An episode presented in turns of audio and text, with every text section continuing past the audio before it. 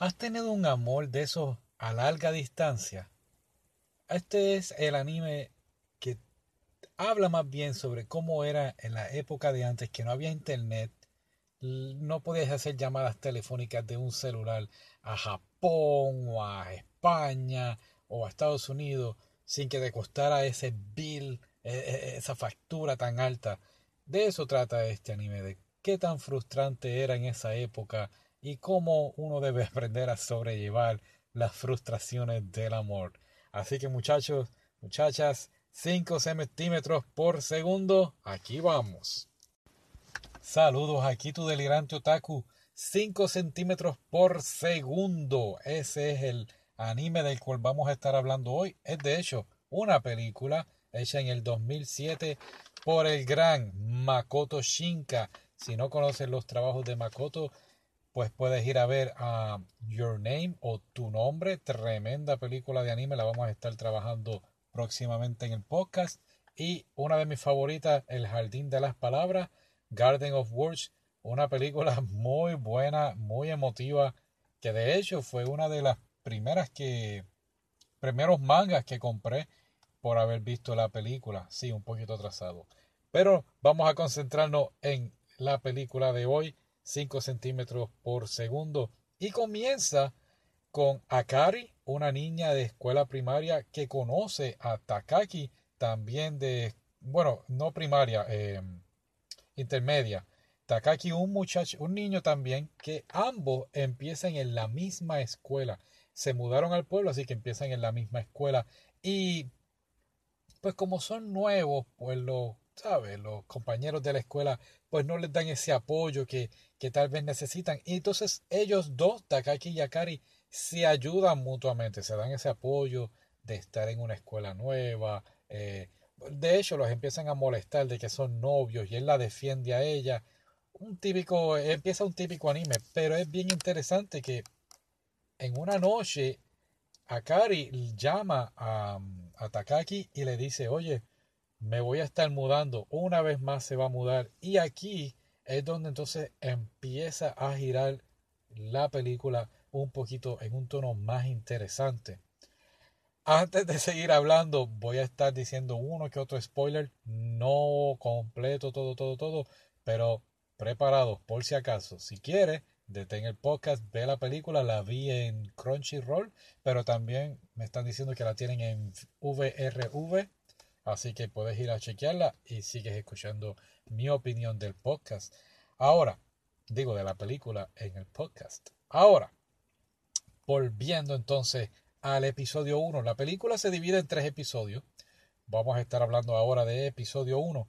Y esa noche que Akari llama a Takaki a decirle me voy a mudar, creo que es una de las primeras frustraciones que Takaki ah, tiene al no poder encontrar palabras de consuelo o, alguna forma de apoyo. Lo único que pueden ah, realizar es estar escribiéndose cartas y así va a transcurrir por unos años. Se van a estar escribiendo cartas mutuamente hasta que por fin deciden encontrarse y lamentablemente cuando deciden encontrarse o reunirse es cuando una horrible ventisca de nieve empieza a caer y pues no, no van a coger una, una guagua, van a estar viajando de tren en tren y pues, pues por las nevadas, el tren tiene que hacer paradas por e, extremadas minutos largos y, y esto pues es un poco frustrante. Estamos desde el punto de vista aquí de Takaki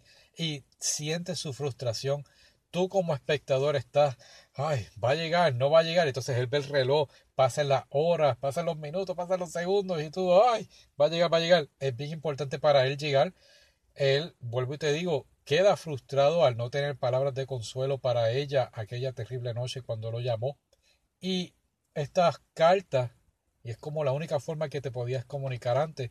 Recuerda, pues vivían en un pueblo, la tecnología, la internet, aunque ya, ya existía, no era pues muy accesible para todo el mundo, así que pues era a través de cartas que ellos se comunicaban. Y él tenía una carta muy especial que le quería dar a ella, la cual algo va a suceder con esa carta. En esa carta es donde él transmitía sus sentimientos hacia ella. Ahora, es bien importante decir que, primer spoiler, sí, se van a encontrar, pero óyeme, yo creo que después de un largo sufrimiento y cuando se, se logran encontrar, yo lo encontré tan emotivo. Así que preparado, tengo un pañito cerca por si se te caen las lágrimas. Pero fue algo muy bonito, bien, bien emotivo y es algo espectacular, eh, en serio. Así que los dos se la pasan juntos eh, ese momento y hay algo bien interesante aquí que quisiera recalcar y es que mm, ese momento que los dos se encuentran, eh, que comparten juntos, es cuando Takaki nos dice que él se ha dado cuenta que todas estas cosas que él ha escuchado de, del amor eterno, eh, el alma, el corazón, esos sentimientos realmente existen. Y creo que es bien importante que tengamos eso en mente por lo que va a pasar en el futuro de, de, de nuestro análisis del podcast. Ahora, ese sería el episodio 1, muy emotivo. Y vamos entonces a hablar ahora del episodio 2. No sin antes explicarte por qué se llama 5 centímetros por segundo. Y lo estoy dejando para el final porque en el episodio 2 vamos a estar hablando de esto.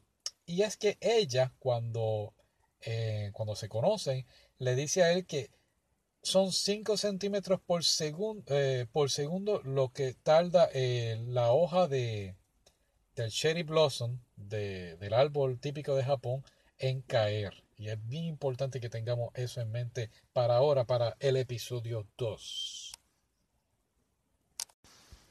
Muy bien, entonces en el episodio 2, pues pasan unos cuantos años y ya Takaki está en high school. Aquí, para nada, nos mencionan a Kari.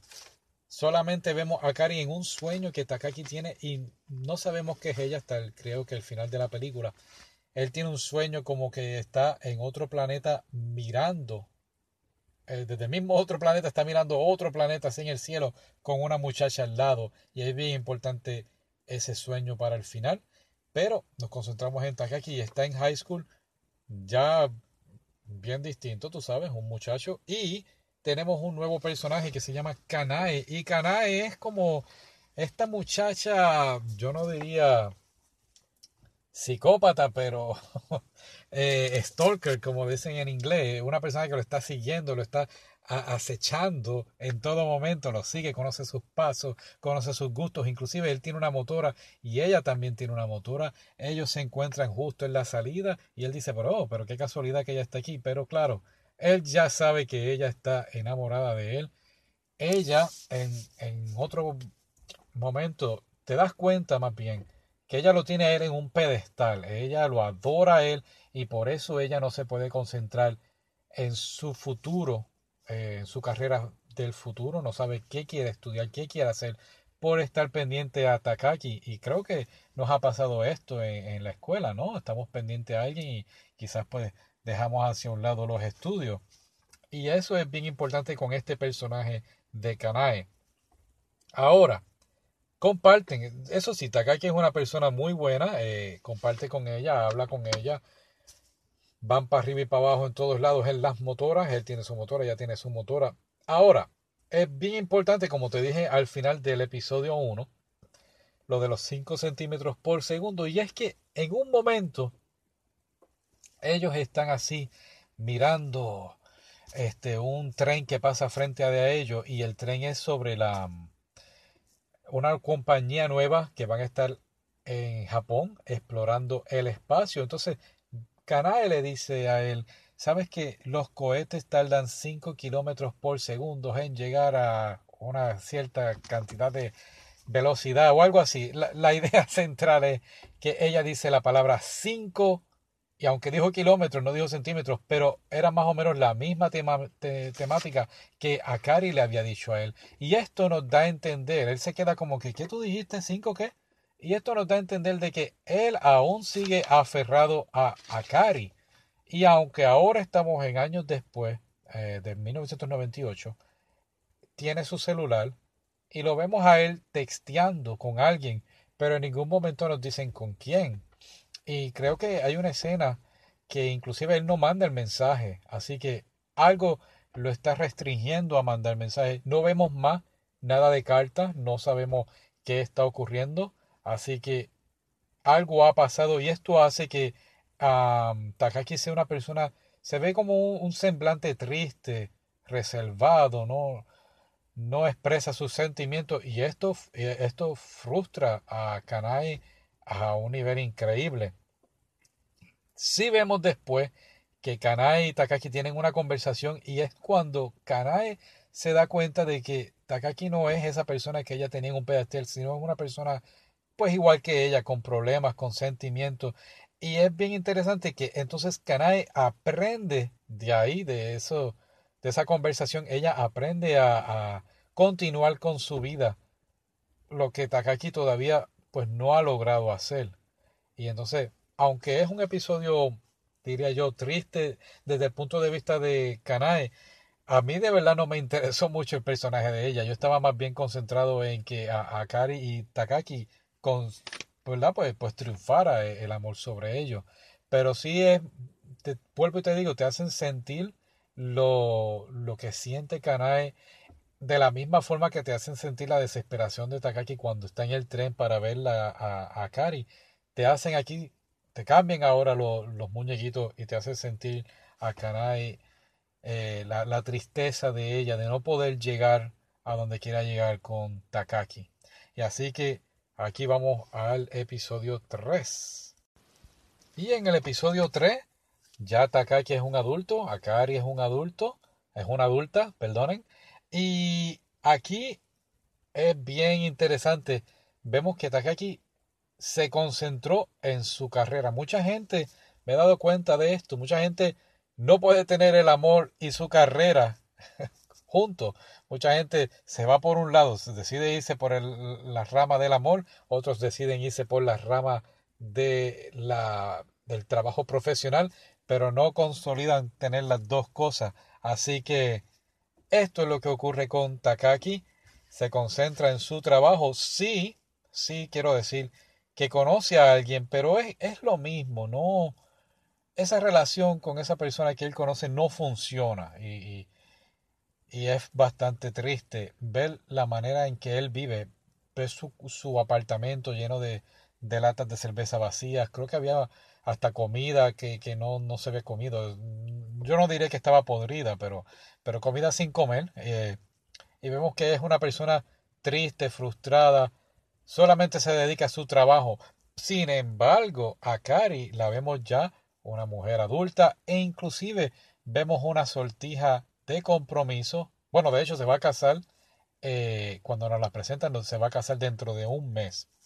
Y aquí es donde pues todo, diría yo, se pone bastante interesante. Y una vez más, creo que si no lo has visto, deberías verlo.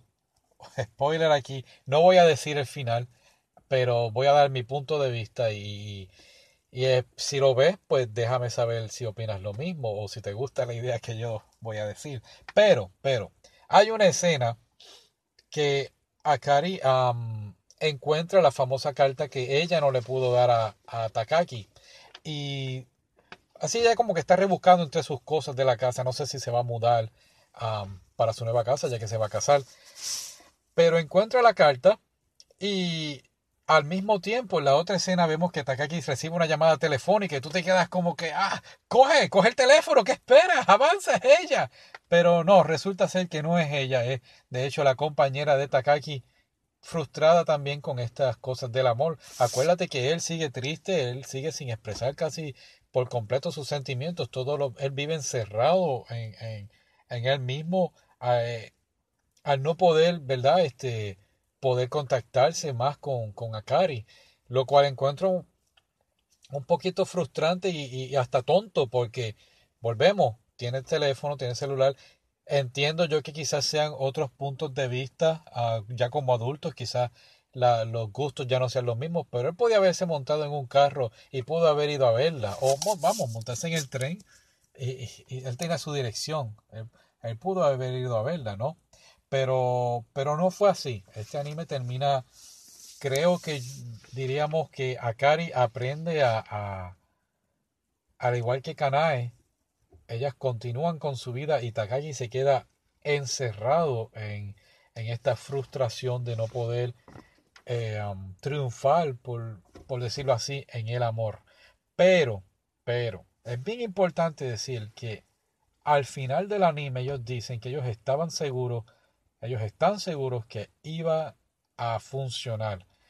Y es bien importante que entonces, que sepas, y este es mi punto de vista, al final de la película te ponen una canción bastante frustrante y triste y con segmentos de lo que ellos vivieron y de lo que pasó, por qué entonces se habían dejado de escribir. Entiendo yo que pues otros sentimientos, otros gustos y, y pues quizás con los avances tecnológicos, este, pues habían logrado lograr este pues mejorar la, la, situación, ¿verdad? Y, los avances tecnológicos, disculpen, podrían haber, uh, no sé cómo expresarlo. Oh, Dios mío, ¿qué me pasa?